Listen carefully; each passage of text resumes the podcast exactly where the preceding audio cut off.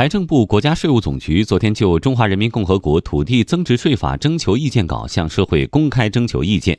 征求意见稿将集体房地产纳入征税范围，同时拟取消土地增值收益调节金，使立法前后集体房地产负担总体稳定。央广记者王建帆报道。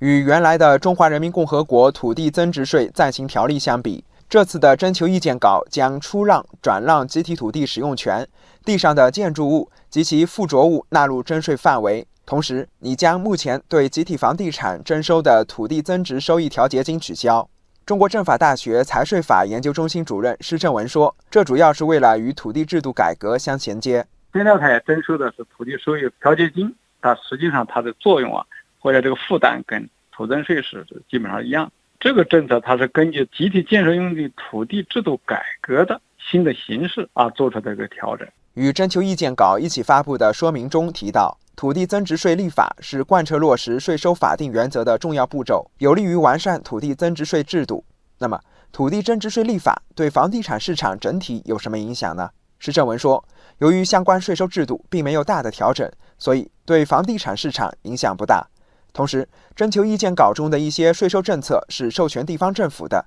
体现了因地制宜、因城施策的房地产市场调控政策导向，有利于房地产市场长期稳定发展。比如说，集体建设用地这些减免税的规定是由地方政府来规定；对集建地的扣除项目，法律啊不做统一的规定。土地增值税法它给了地方较大的税政管理权，那么各个地方可以根据本地的。土地市场、房地产市场的变化来进行减免税的进行税制要素的设计，发挥土地增值税调节房地产市场当中的重要作用。另外，房地产税一直是公众关注的焦点。施正文说，从长远看，土地增值税的范围将会逐步缩小乃至退出，但是房地产税的开征将是一个逐步发展的过程。